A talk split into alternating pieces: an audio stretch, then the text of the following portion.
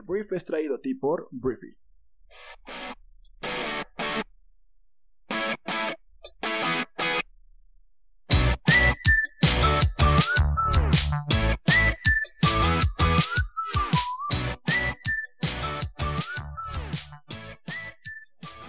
Hola, muy buenos días, bienvenidos a esto que es Brief. Yo soy Arturo Salazar, uno de los fundadores de Briefy, y vamos a comenzar con el resumen de las noticias más importantes para este martes 22 de diciembre. Empecemos hablando de Joe Biden, el presidente electo de Estados Unidos, porque ayer Joe recibió la primera dosis de la vacuna de Pfizer en contra del COVID-19 y dijo que estaba recibiendo la vacuna para demostrarle a los estadounidenses que es segura de inyectarse. Biden se une a un número creciente de líderes políticos que reciben la vacuna, incluidos el vicepresidente de Estados Unidos Mike Pence, la presidenta de la Cámara de Representantes Nancy Pelosi. Lo que dijo Joe Biden es que estoy haciendo esto para demostrar que la gente debe estar preparada cuando esté disponible para recibir la vacuna. Entonces, al final, sí dijo que la administración de Donaldo, el presidente más naranja del mundo, merece algo de crédito por lanzar el programa de vacunas en el país. Hablemos de México porque el día de ayer el New York Times, el diario estadounidense, pues nos trajo a nuestro país un nuevo escándalo que tiene que ver con el gobierno federal y su manejo de la crisis del COVID-19. Porque, según el New York Times, el gobierno federal de México engañó sobre la gravedad del brote del COVID-19 en la Ciudad de México porque tenían datos que debían haber provocado un cierre inmediato de la ciudad, pero mantuvieron la ciudad abierta por dos semanas más. Fue lo que se reportó en este análisis.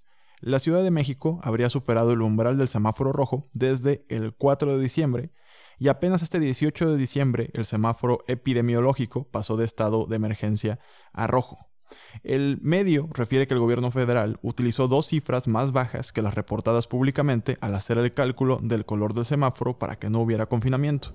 En un documento del 4 de diciembre firmado por el subsecretario de Salud Hugo López Gatel, que notificó a la jefa de gobierno de la Ciudad de México Claudia Sheinbaum sobre el cálculo del riesgo, el gobierno federal afirmó que solo el 45% de las camas de hospitales con ventiladores estaban llenas. Sin embargo, López Gatel había informado públicamente que el 58% de las camas con ventilador estaban ocupadas.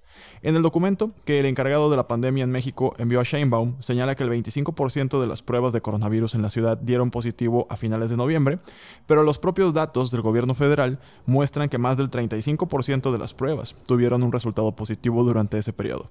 De haberse utilizado las otras cifras, indica el medio, la Ciudad de México se hubiera cambiado a semáforo rojo desde el 4 de diciembre.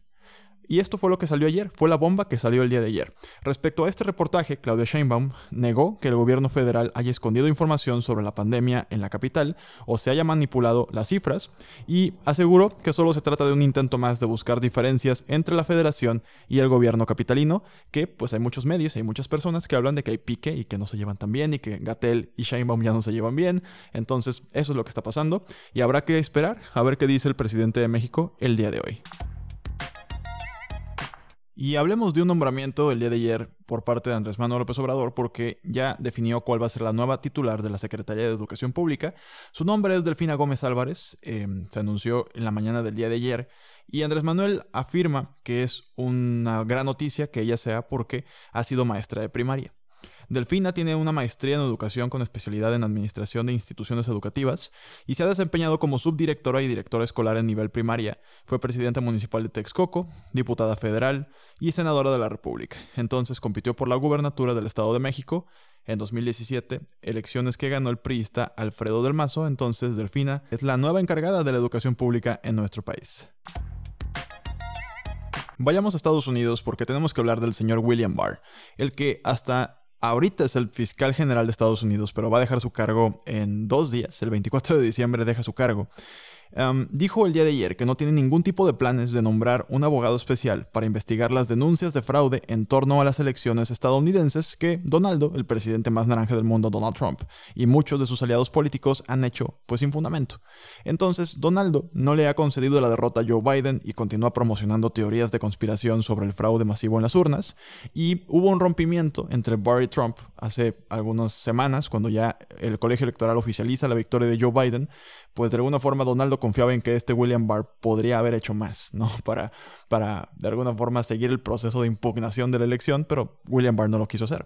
Al final del día, em, pues estas son como consecuencias de una persona que ya se va y pues que no está dispuesta a seguir manchándose las manos por Donaldo. Y de hecho algo así se le preguntó. Le preguntaron sobre los deseos de Trump y Barr respondió que si él pensara que un abogado especial en esta etapa la herramienta adecuada, nombraría uno, pero no lo he hecho y no lo haré.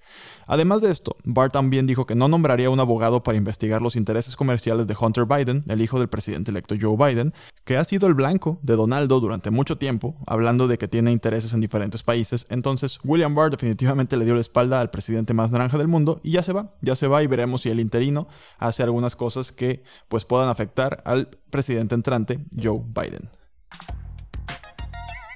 Y una gran noticia para los estadounidenses que la están pasando mal es que el día de ayer el Congreso de Estados Unidos aprobó una legislación con 900 mil millones de dólares en alivio para enfrentar el coronavirus y 1.4 billones de dólares para financiar al gobierno hasta el 30 de septiembre. La medida incluye un suplemento federal de desempleo por 300 dólares por semana, 284 mil millones en préstamos del programa de protección de cheques de pago, 600 dólares pagos directos y 8 mil millones de dólares para la distribución de la vacuna COVID-19 entre muchas otras disposiciones. Esto había tardado mucho en salir, muchísimo en salir, pero el día de ayer lo aprobaron, se pusieron de acuerdo y es una gran noticia para la población estadounidense. Voy a dar una actualización de lo que ha estado pasando con la nueva cepa del COVID-19 descubierta en Reino Unido, porque lo que ha pasado es que la alarma internacional sigue a la alza. Esta nueva variante, que es más contagiosa, ha provocado que más de 40 países han prohibido las llegadas del Reino Unido y de hecho la Unión Europea está manteniendo conversaciones sobre una formación de una política común.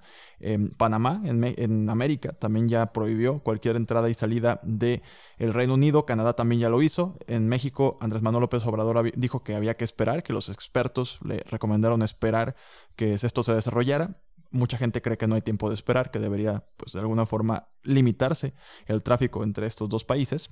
Y al final la nueva cepa es más transmisible, pero no hay evidencia de que sea más mortal. Entonces, eso obviamente complica las cosas a la hora de que se te puede eh, acelerar mucho el ritmo de contagios y esto puede topar las capacidades hospitalarias, pero por lo pronto no se ha demostrado que esto sea más peligroso para tu salud de lo que ya es.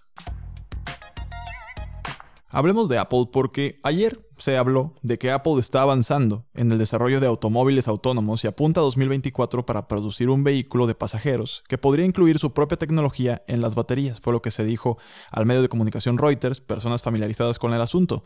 El esfuerzo automotriz del fabricante del iPhone conocido como Proyecto Titan se ha desarrollado de manera desigual desde el año 2014 cuando la empresa comenzó a diseñar su propio vehículo desde cero. Un elemento central de la estrategia de Apple es un nuevo diseño de baterías que podría reducir radicalmente su costo y aumentar la autonomía del vehículo según una tercera persona que pues ha visto los diseños. Entonces no está claro quién ensamblaría un automóvil de Apple, pero las fuentes han dicho que esperan que la compañía dependa de un socio de fabricación para construir todos los vehículos. Y hablando de hecho de la industria automotriz, ayer Fiat Chrysler y Peugeot obtuvieron la aprobación para una fusión de 38 mil millones de dólares para crear un conglomerado automotriz que va a ser el tercero más grande del mundo que se va a llamar Stellantis. La institución encargada de los asuntos monopólicos o antimonopolios de la Unión Europea tenía que aprobar esto, ya se hizo, y así nacerá el tercer grupo automotriz más grande del mundo. Terminemos el brief para este martes con cinco noticias rápidas. Los Patriotas de Nueva Inglaterra perdieron y fueron eliminados de los playoffs después de una derrota 22-12 ante los Miami Dolphins. Los Pats se perdieron por última vez unos playoffs en el año 2008. Los primeros humanos pudieron haber sobrevivido a los duros inviernos hibernando. Según los expertos en fósiles, las interrupciones en el desarrollo óseo muestran que los neandertales pueden haber dormido durante los inviernos, como los osos de las cavernas y los murciélagos. Plaza Sésamo acaba de crear Muppets Refugiados. El programa infantil mundialmente popular ha creado dos nuevos personajes para ayudar a educar a los niños que viven en el campo de refugiados más grande del mundo en Bangladesh y a los que están también afuera de este campo de refugiados para que entiendan la situación que viven estas personas tan vulnerables en el mundo. Los fans de Ed Sheeran, el cantante, pueden estar muy contentos porque ayer se lanzó la nueva canción Afterglow y es la primera canción que saca desde que nació su primer hijo en el mes de agosto. Muy bien, esta fue la conversación del mundo para este martes. Estás oficialmente brifiado o brifiado con las noticias más importantes del mundo. Recuerda que puedes leer más acerca de cualquiera de estas notas en nuestra aplicación móvil. Te agradezco mucho que estés aquí y nos escuchamos el día de mañana en la siguiente edición de esto que es el brief. Te mando un abrazo, yo soy Arturo. Adiós.